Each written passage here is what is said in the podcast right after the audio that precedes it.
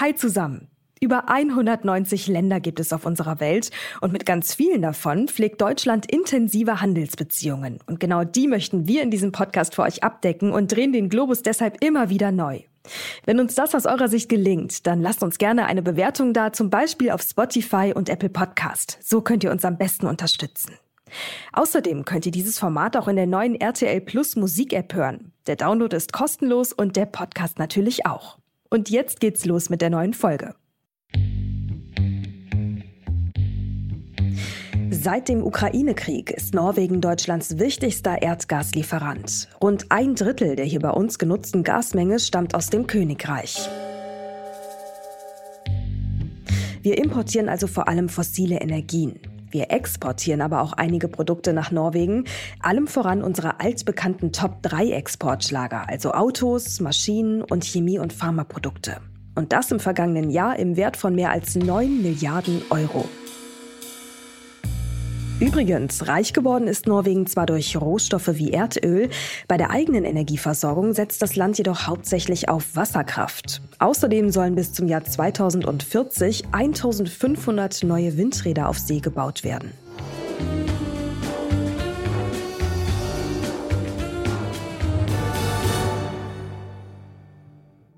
Norwegen ist durch und durch eine Energienation. Seit dem Importstopp für russisches Gas ist das Land zum größten Erdgaslieferanten der Europäischen Union aufgestiegen. Und das zahlt sich aus. Die norwegische Energiewirtschaft profitiert nicht nur von der höheren Nachfrage, sondern auch von den gestiegenen Preisen und verzeichnet dabei sogar Rekordeinnahmen. Für Deutschland jedenfalls ist Norwegen enorm wichtig, insbesondere als verlässlicher Energiepartner. Derzeit deckt Norwegen über 30 Prozent unseres Energiebedarfs ab. In Zukunft wolle man die Kooperationen weiter ausbauen, damit sich Deutschland schneller von russischen Exporten lösen kann. Ministerpräsident Jonas Gahr Störe hat Deutschland kürzlich als den führenden Handelspartner seines Landes bezeichnet. Doch wo genau liegen die Zukunftspotenziale? Und wie kommen Wirtschaftspartner aus beiden Ländern zusammen? Bei den fossilen Energien etwa betreibt der deutsche Konzern Winterschall Dea drei Unterwasserfelder in Norwegen. Aber wie sieht es bei Wind- und Wasserkraft aus? Welches Potenzial bieten zum Beispiel die geplanten Offshore-Windparks auch für deutsche Unternehmen? Über dies und mehr sprechen wir gleich mit Michael Kern, dem Geschäftsführer der Auslandshandelskammer Norwegen, und mit Torgere Larsen, dem norwegischen Botschafter in Deutschland. Selbstverständlich bekommen Sie auch heute wieder Infos, was unser Land der Woche für Anlegerinnen und Anleger zu bieten hat. Unseren Blick auf die Finanzwelt gibt es im Anschluss von unserem Telebörsenchef Ulrich Reitz und seinem Team. Und damit erstmal Hallo zusammen hier bei Wirtschaft Welt und Weit. In diesem Podcast sprechen wir darüber, wie sich die Welt seit dem Ukraine-Krieg strategisch neu aufstellt. Welche wirtschaftlichen Bündnisse drohen endgültig zu zerbrechen? Wo entstehen vielleicht auch ganz neue Allianzen? Und was heißt all das für uns und unsere Wirtschaft hier in Deutschland? Dazu sprechen wir jede Woche Donnerstag mit Menschen, die sich auskennen. Ich bin Mary Abdelaziz Ditzo, Journalistin und Leiterin für den Bereich Wirtschaft und Innovation bei NTV. Heute haben wir den 15. Dezember und in dieser Folge blicken wir auf Norwegen.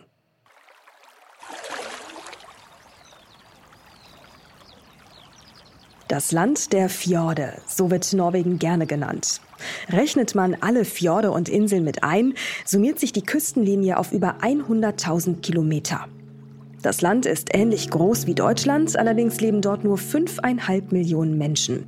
Das sind 14 Menschen pro Quadratkilometer. Norwegen hat auch eine Landgrenze zu Russland, ganz im Nordosten von knapp 200 Kilometern Länge. Torgere Larsen wird diese Grenze, also die direkte Trennlinie zwischen der NATO und Russland, ganz genau kennen. Schließlich war er früher Stabschef bei NATO-Generalsekretär Jens Stoltenberg. Mit ihm und Michael Kern starten wir jetzt in die Diskussion.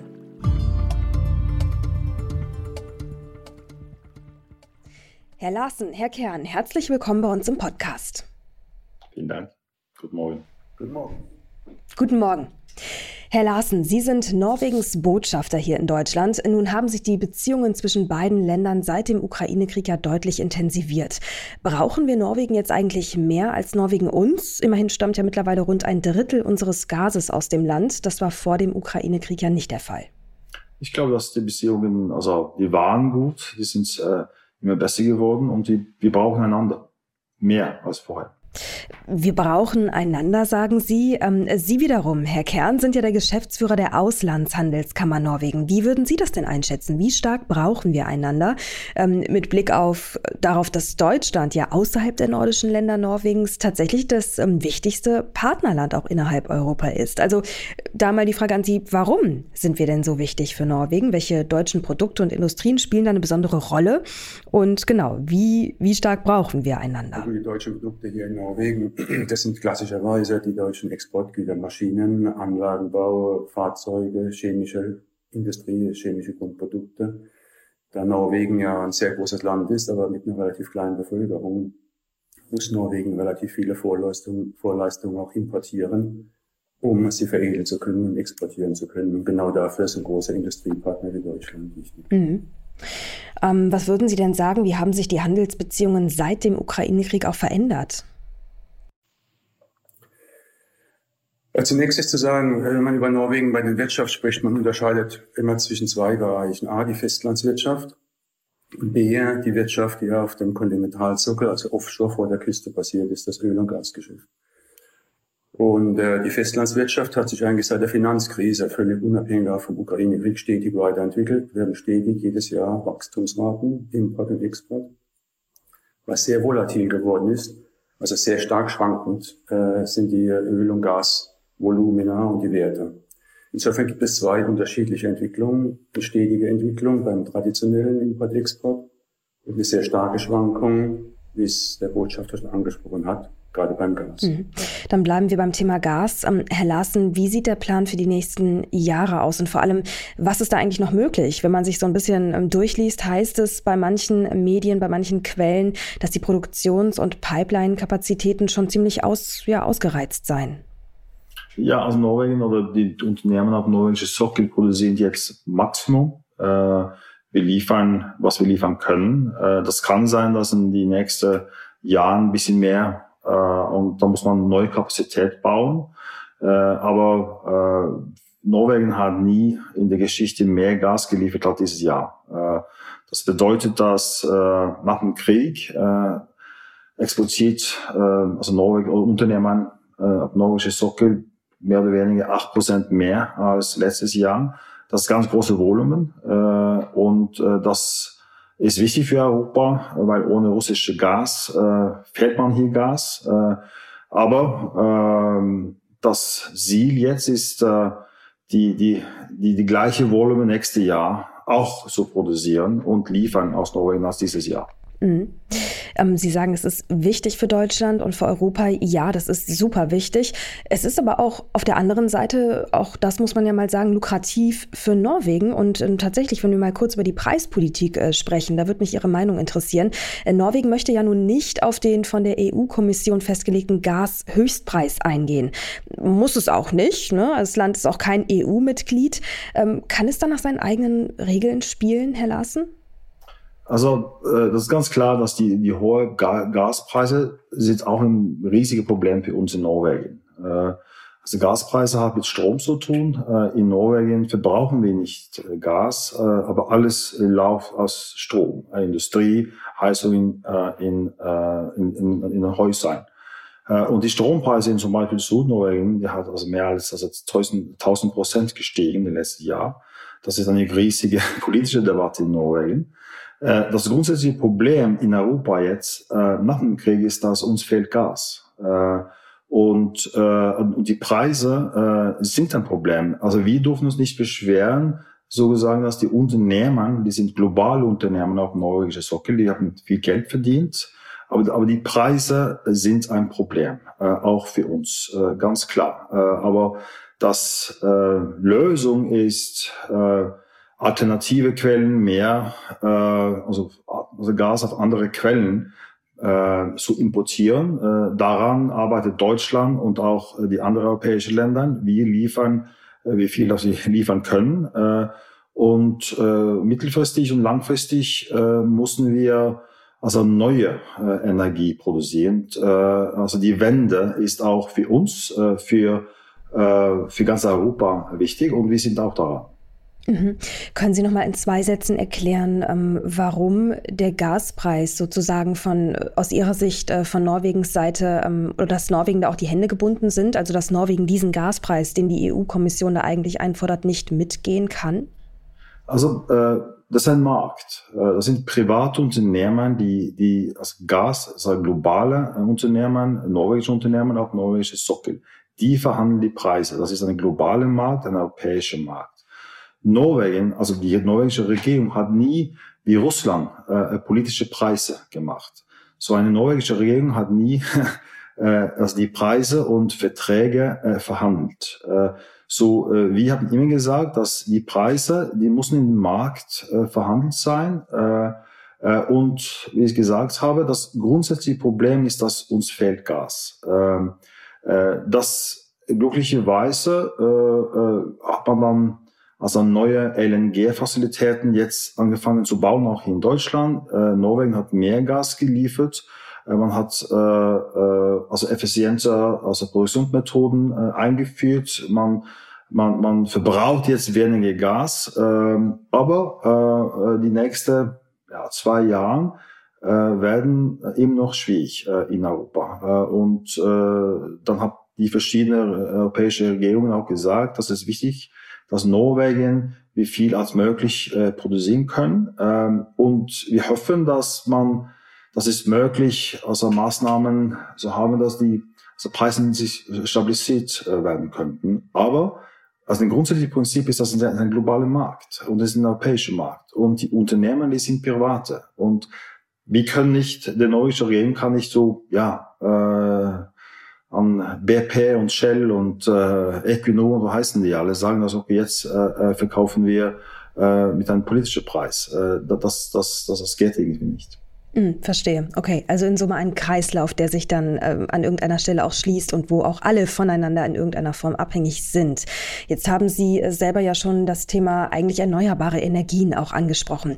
Herr Kern, ähm, wie schaut's aus? Also mit Blick auf die Wirtschaft. Ähm, was ist da eigentlich geplant? Vielleicht auch gerade mal in Bezug auf Wasserstoff. Oh, es gibt wie in vielen Ländern sehr viele Initiativen. Norwegen hat auch schon äh, nahezu zeitgleich mit Deutschland eine Wasserstoffstrategie entwickelt. Hintergrund ist äh, für die Wasserstoffproduktion ja ganz entscheidend, weil die, äh, die erneuerbaren Zugang zu erneuerbaren, äh, erneuerbaren Energien.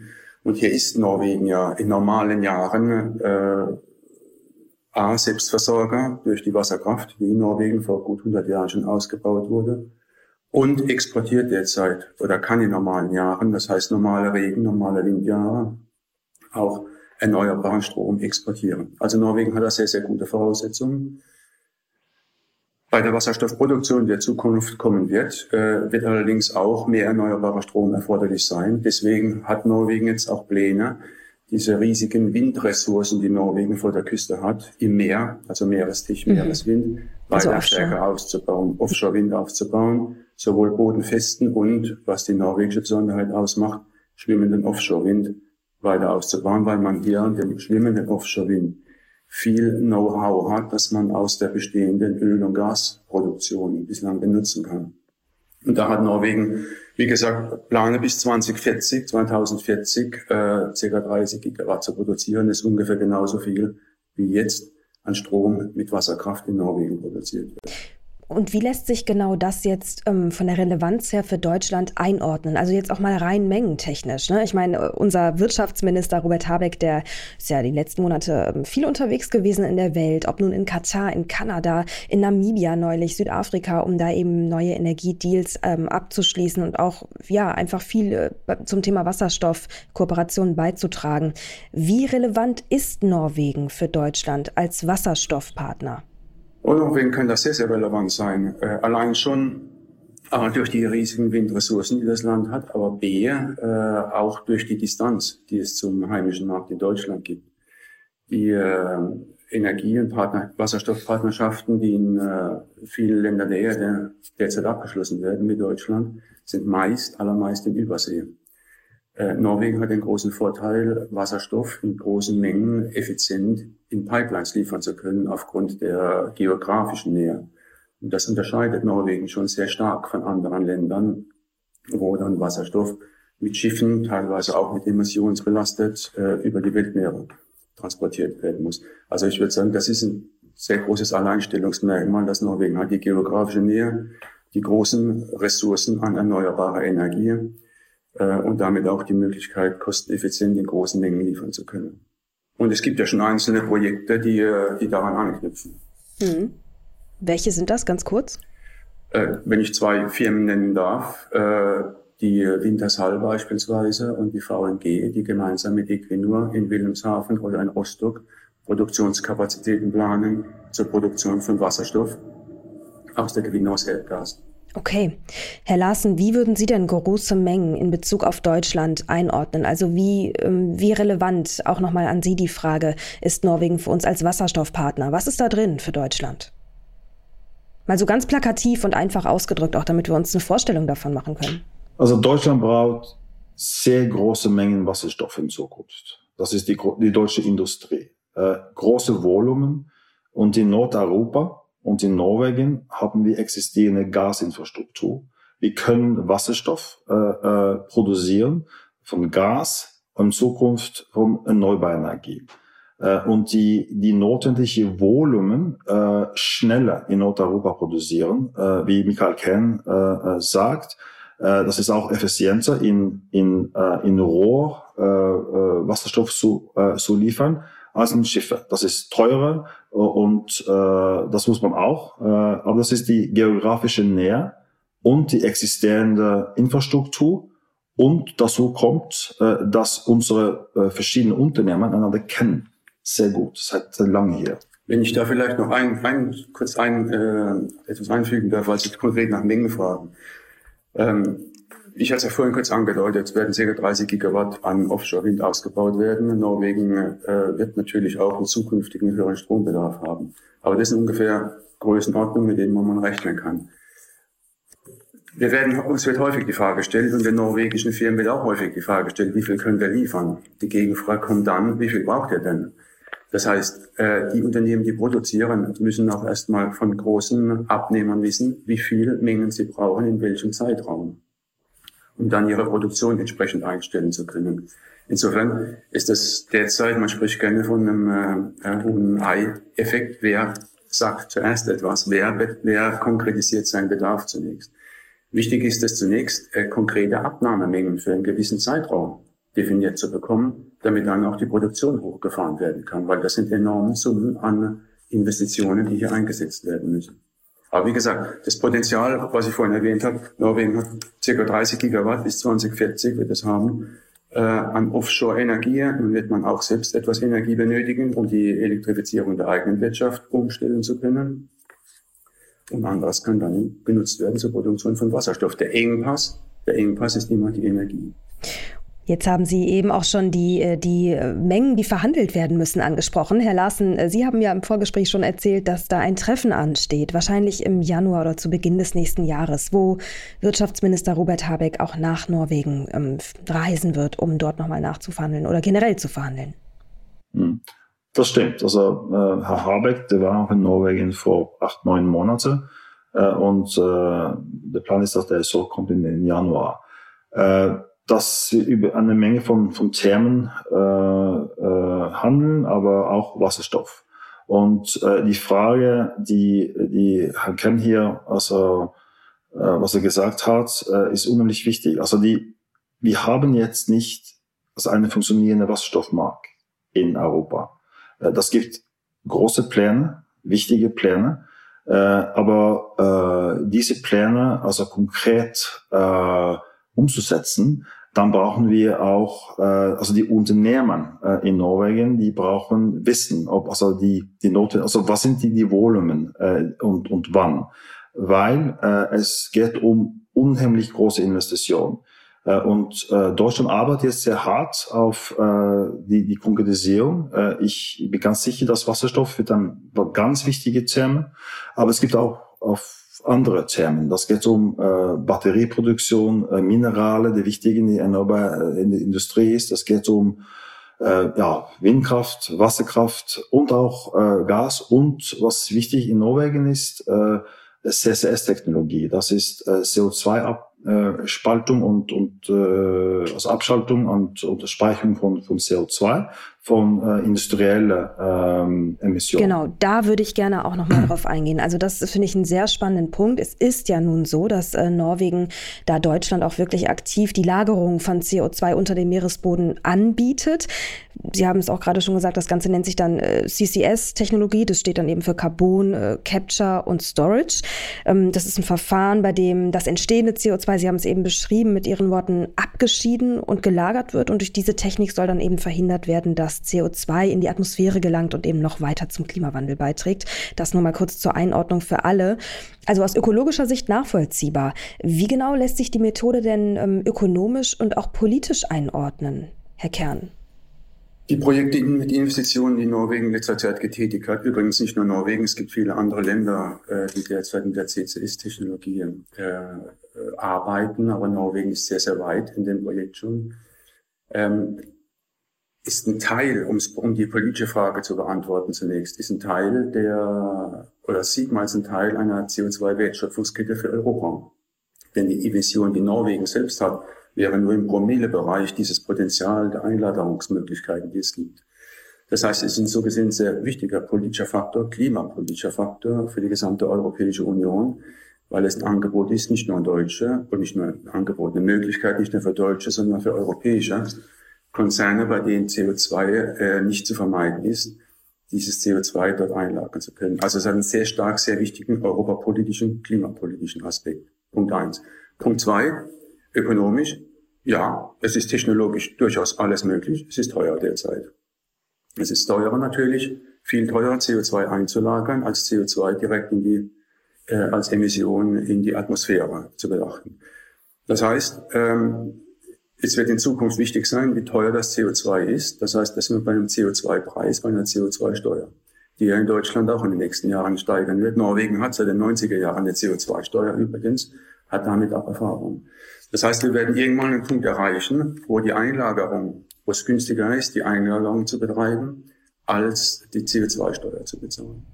Und das wird seine Zeit brauchen. Herr Larsen, Sie wollten gerade auch noch etwas dazu sagen. Ja, also, also wir haben also CO2-Steuern in Norwegen gehabt seit äh, neun, ja, 1990, 91 ungefähr. Und CSS-Technologie ist in Norwegen benutzt seit 1996 äh, auf dem Sockel. Äh, da am Anfang war es die Öl- und Gasunternehmen das war für die Öl- und Gasunternehmen äh, billiger, äh, CO2 zu speichern. Äh, das haben wir dann gemacht im, im, unter Meeresboden im Nordsee seit 96. Äh, so die Technologie äh, funktioniert. Äh, das ist auch äh, viel benutzt, äh, nicht nur in Europa, aber die Vereinigten Staaten, Kanada, ganz große Projekte da. Äh, äh, und äh, äh, also in Europa, in Deutschland besonders, äh, ähm, gibt es also Industrie in dem Land, also Zement, äh, Stahlproduktion, Chemieproduktion. Äh, wir haben jetzt einen, einen Markt in der Welt, also das sogenannte grüne Aluminium zum Beispiel. Äh, das muss man was mit dem CO2 machen. Und das ist eine politische Frage. Das hat mit also die CO2-Preis zu tun. Äh, aber die erste, also 100% kommerzielle äh, Vertrag um äh, Transport und Speichern von CO2 ist jetzt unterschrieben, also dieses Jahr. So wir sehen jetzt ein, ein funktionierender CO2-Markt äh, ab 2030 äh, in Europa. Äh, CSS hat eine ganz komplizierte Geschichte in Deutschland, politische Geschichte. Und hier hat es viel zu tun mit der Geschichte von der Kohleindustrie vor 15 Jahren. Äh, es war sehr kontroversiell und äh, die deutsche Regierung äh, äh, diskutiert jetzt, also was man hier in Deutschland machen soll in Zukunft. Ähm, aber in, sonst in Europa, in Norwegen, Dänemark, Schweden, Belgien, Niederlande, Frankreich, gibt es jetzt ganz große äh, CSS-Projekte. Vielleicht noch eine kurze Einfügung bezüglich des ökonomischen Aspektes zu. Ähm, äh, Dr. Larsen hat es bereits angesprochen, diese ersten Verträge, die geschlossen werden. Das ist zum einen preislicher Effekt, aber zum anderen wird es auch ähm, im Rahmen der Sustainability Goals, also den, den CO2-Fußabdruck von Produkten, auch für deutsche Produkte, zu verringern. Und das wird ein sehr, sehr wichtiger Effekt sein. Wir haben das Aluminium angesprochen beispielsweise, das übrigens jetzt in, Nord das in Norwegen natürlich sehr stark produziert wird, aber andere Produkte auch, die ihren CO2-Abdruck verringern müssen, um zukünftig in grünen Wertschöpfungsketten äh, etablieren, sich etablieren zu können. Und dafür ist in manchen Sektoren das einfach unerlässlich. Sie können in der Zementproduktion noch so viel erneuerbare Energie einsetzen. Sie werden immer einen sehr hohen CO2-Ausstoß haben. Und diese, diese Bereiche werden es niemals verringern können und hätten dadurch natürlich äh, Wettbewerbsnachteile in der Zukunft. Verstehe.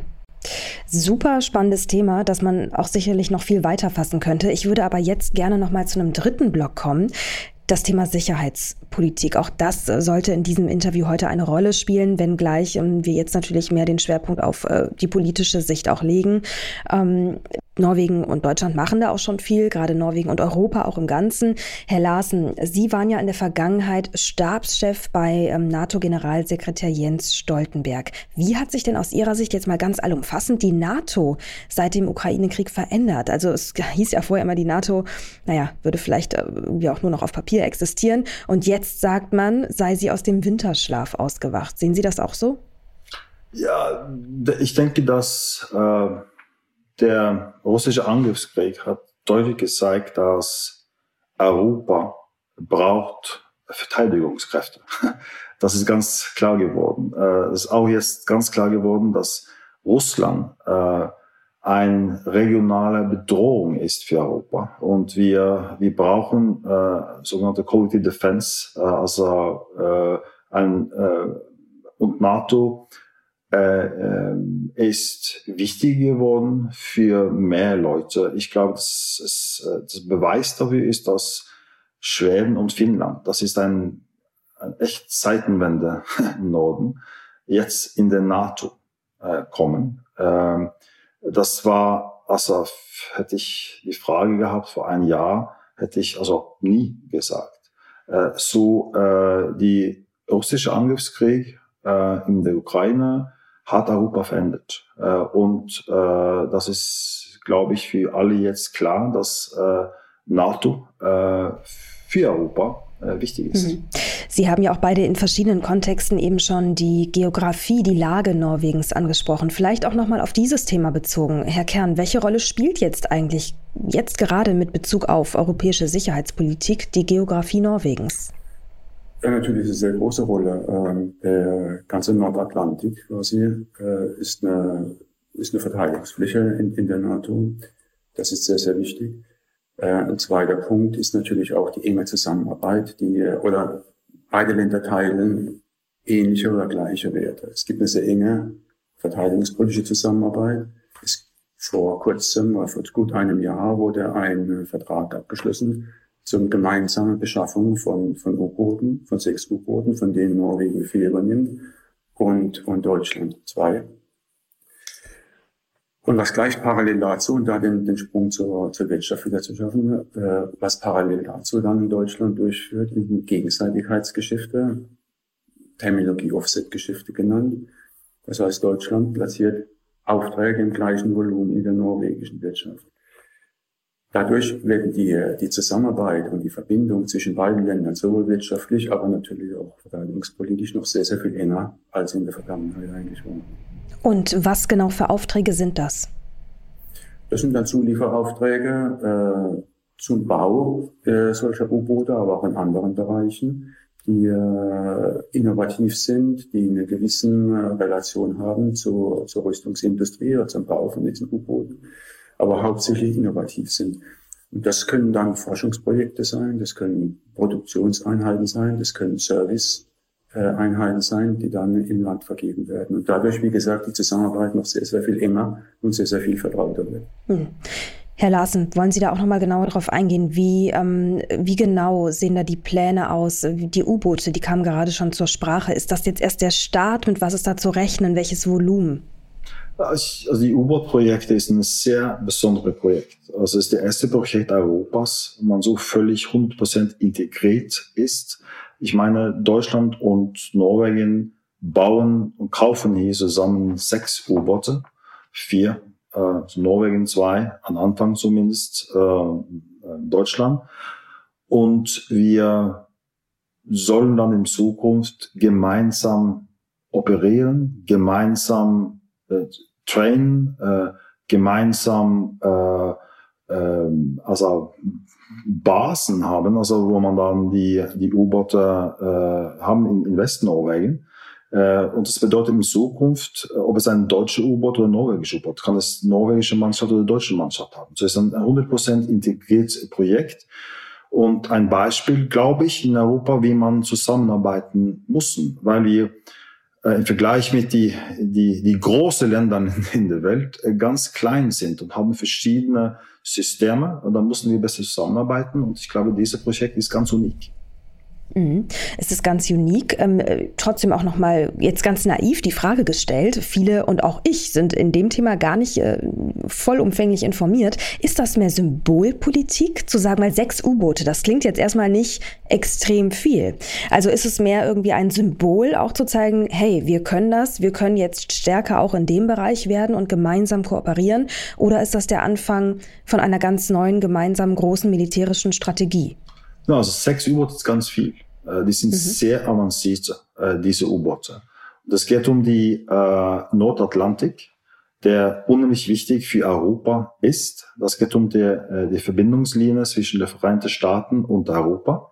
Wenn man Europa unterstützen soll, also die ganze Baltische Meer, die baltischen Staaten, da werden die Häfen in Westnorwegen, Westschweden, Westdänemark unheimlich wichtig. Äh, und die äh, müssen äh, äh, geschützt werden. Und die U-Boote, äh, die sind da, um die, äh, die Nordatlantik zu überwachen.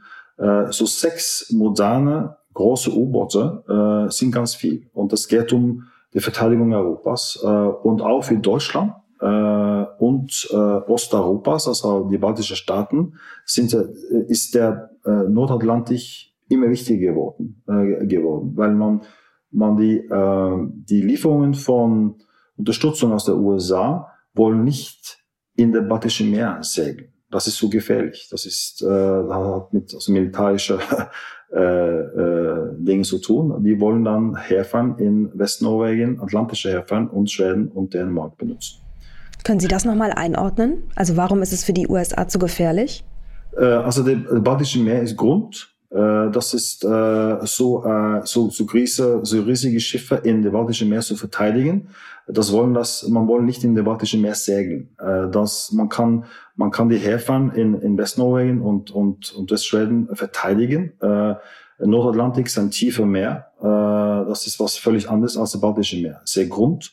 In Zukunft wird man keine U-Boot in, in der Baltischen Meer haben. Das ist Sensoren, äh, Landanlage, äh, Landsysteme, äh, so die Marine, äh, Funktion von der Marine in Europa in der Zukunft, äh, dass die, die Atlantik, äh, Baltische Meer weniger. Das ist, das ist wie ein Inlandsee. Äh. Man kann sich so vorstellen, es wurde erwähnt, die, die, die Ostsee ist halt nicht tief genug, damit große Schiffe manövrieren können. Von daher ist das riskant.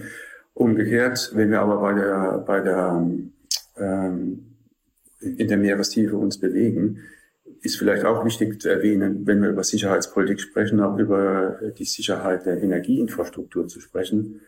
Und darf, darf man nicht vergessen, dieses Pipeline-Netz, das äh, der Botschafter angesprochen hat, das in der, in der Nordsee liegt, das gilt es natürlich auch zu schützen. Und um eine Größenordnung zu geben, das sind über 8000 Kilometer äh, Pipelines, die dort liegen, über die Erdgas, zukünftig Wasserstoff äh, transportiert werden kann. Auch das gibt es ist eine Infrastruktur, die zu schützen ist und zu sichern ist. Ja, ganz spannender Punkt. Wir haben es ja vor, ein, vor wenigen Monaten erst gesehen. Ähm, es gab ja tatsächlich einen, nennen wir es mal, Anschlag oder Terrorakt auf das Gaspipeline-Netz äh, zwischen ähm, auch Russland, also Nord Stream.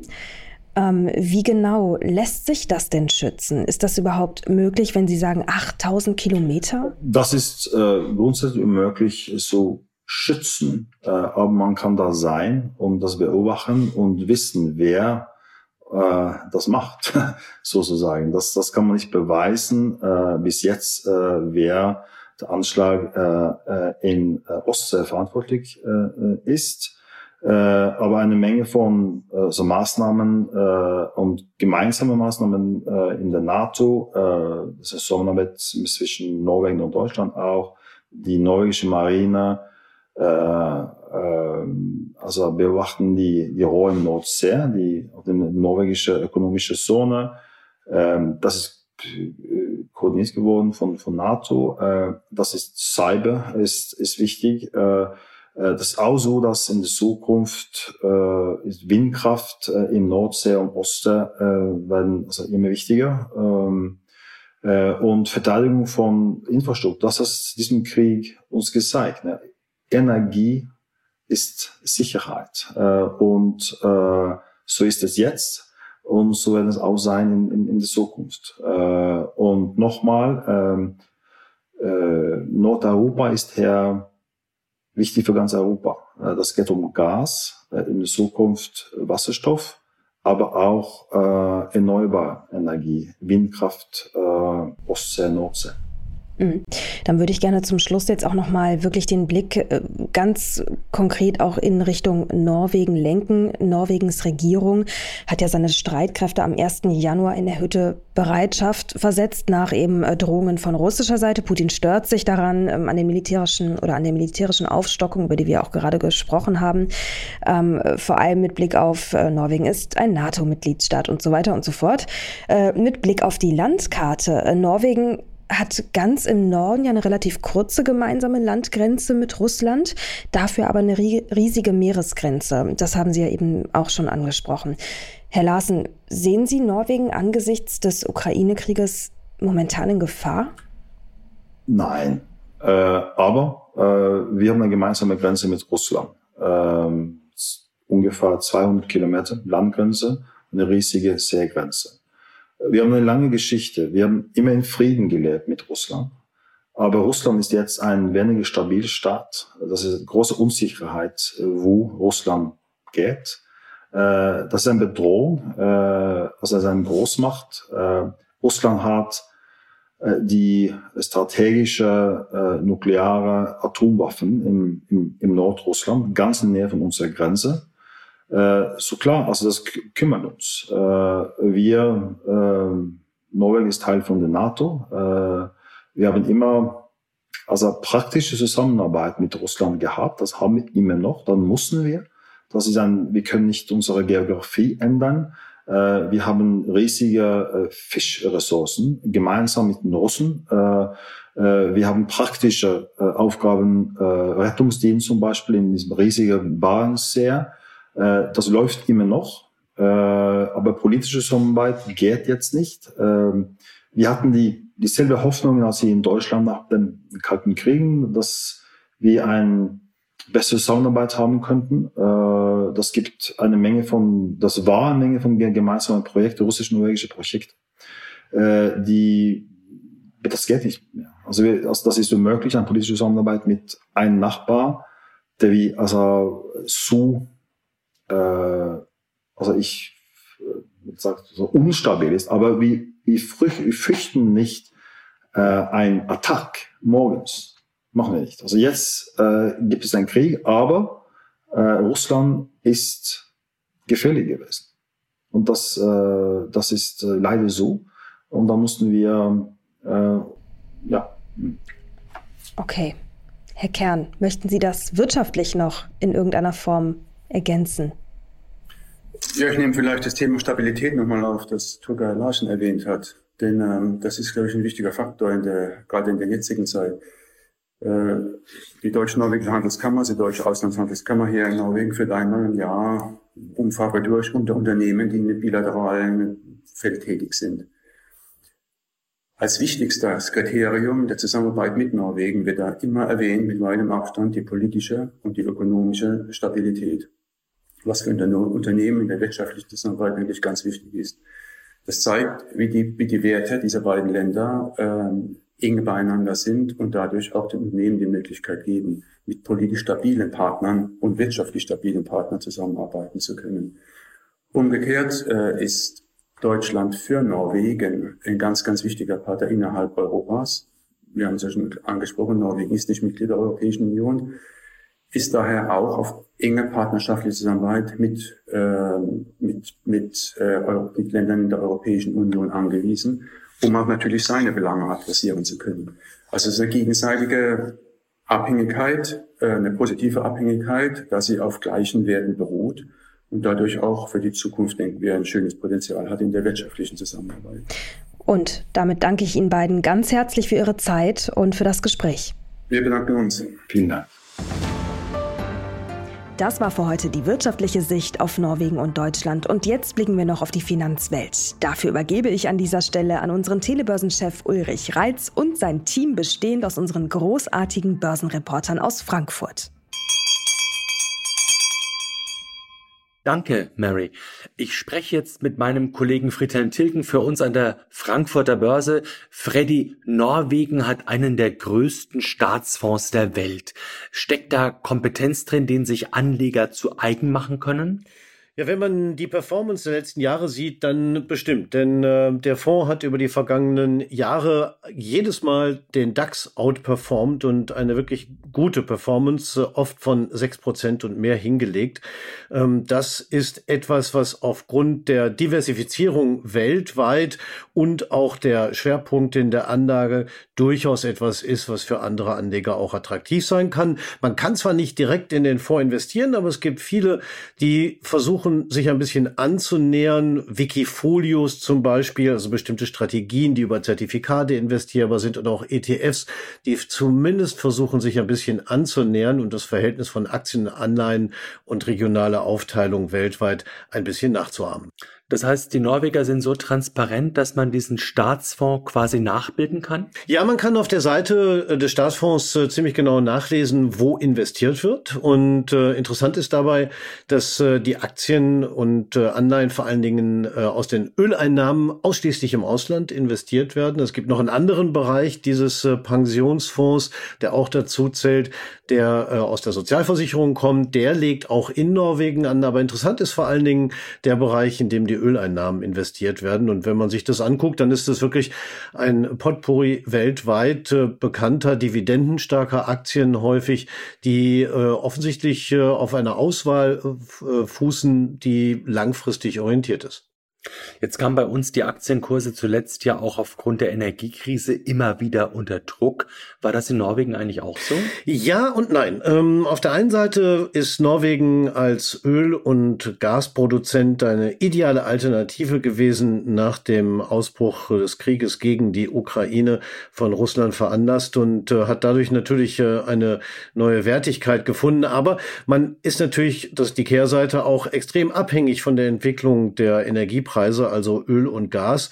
Was da über lange Zeit ein Vorteil ist, kann zwischenzeitlich, wenn die Energiepreise einbrechen, natürlich auch ein Nachteil werden. Aber wenn man jetzt mal auf das letzte Jahr zurückschaut, da war das eher ein Vorteil. Die norwegische Börse selbst übrigens äh, hat übers Jahr verteilt ein kleines Plus gemacht, äh, sehr stark nach Covid von der Steigerung der Energiepreise äh, profitiert und äh, hat äh, mittlerweile weiterhin eine sehr starke Stellung in diesem Bereich.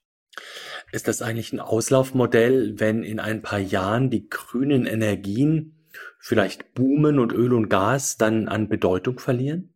Ja, ein bisschen schon. Und das wissen die Norweger auch äh, selbst ziemlich genau. Und das ist auch der Hauptgrund, warum man überhaupt diesen Staatsfonds ins Leben gerufen hat. Der soll nämlich explizit dazu dienen, die Einnahmen aus äh, dem Ölgeschäft dort zu investieren in den Bereichen, die man dann braucht, wenn die fossilen Energien entweder zur Neige gehen oder vielleicht auch nicht mehr nachgefragt werden. Also man schaut hier sehr intelligent in die Zukunft und versucht sich jetzt schon darauf vorzubereiten, später, wenn die fossilen Energien nicht mehr in dieser Weise verkauft werden können, trotzdem gut dazustehen. Wenn du dir mal die Wirtschaft in Norwegen vor Augen führst, ist das aus deiner Sicht ein Markt, den Anleger im Auge behalten sollten, oder ist der von seiner wirtschaftlichen Aktivität her gar nicht so relevant? Also wenn man sich den Aktienmarkt in Norwegen anschaut, dann ist der eigentlich relativ klein. Die Marktkapitalisierung liegt bei 300 Milliarden Euro. Das ist äh, interessanterweise gerade mal ein Viertel dessen, was in dem Staatsfonds enthalten ist. Da sieht man schon die Größenverhältnisse. Äh, Schwerpunkt ist ganz klar der Bereich Energie. 37 Prozent der Marktkapitalisierung macht er aus. Ganz äh, weit dahinter folgen mit äh, 17 und 11 Prozent Finanzinstitute und Industrie. Also es ist definitiv als Aktienmarkt nicht der wirklich wichtigste Markt. Die Abhängigkeit von Öl und Gas ist, wie gerade eben gesagt, äh, durchaus sehr, sehr groß. Aber es gibt äh, durchaus einzelne interessante Aktien. Unter anderem findet sich da auch äh, ein Hersteller von Geräten, die jeder schon mal irgendwo gesehen hat, nämlich Leergut-Rücknahmeautomaten, die man in Supermärkten sieht. Tomra Systems ist äh, einer der Standardwerte in Norwegen. Und äh, ansonsten wird natürlich da der Kurszettel dominiert von Energieunternehmen wie Equinox, Equinor, mit die im Öl- und Gasbereich aktiv sind, oder auch Norsk Hydro, die viele schon mal gehört haben, ein Aluminiumproduzent. Also da ist schon eine sehr starke Orientierung im Energiebereich zu sehen und äh, deswegen ähm, ist das vielleicht als Beimischung ganz interessant, aber der Aktienmarkt selbst ist doch eher nicht einer der wichtigsten. Freddy, vielen herzlichen Dank für deine Einschätzungen und damit Rückpass zu dir, Mary. Lieber Uli, liebes Team, vielen Dank für eure Infos. Und wenn Sie, liebe Hörerinnen und Hörer, mehr von Uli und unseren Börsenreporterinnen und Reportern hören, vor allem aber sehen wollen, dann schalten Sie am besten mal den Fernseher ein und schauen Sie bei uns vorbei. Auf NTV informieren die Kolleginnen und Kollegen des Telebörsenteams Sie jeden Tag über alles Wichtige von der Börse, über News aus der Finanzwelt und das Neueste aus der Wirtschaft. Redakteure dieses Podcasts sind Andrea Sellmann, das NTV Telebörsenteam und ich, Mary Abdelaziz Ditzo. Außerdem hatten wir in dieser Folge großartige redaktionelle Unterstützung von Delara Nutz und Lisa Hart. Besten Dank für euren Einsatz. Produziert wird dieses Format von Ray Kwan aus dem Team der Audio Alliance. Und wenn Sie uns zu diesem Podcast Feedback schicken möchten, jederzeit gerne an www.ntv.de. Zum Schluss noch unser kleiner obligatorischer Hinweis. Dieser Podcast ist natürlich keine Anlageberatung. Vor dem Kauf von Aktien, Anleihen oder anderen Geldanlagen sollten Sie sich unbedingt noch anderweitig informieren. Vielen Dank fürs Zuhören, bleiben Sie uns treu und machen Sie es gut. Bis zum nächsten Mal.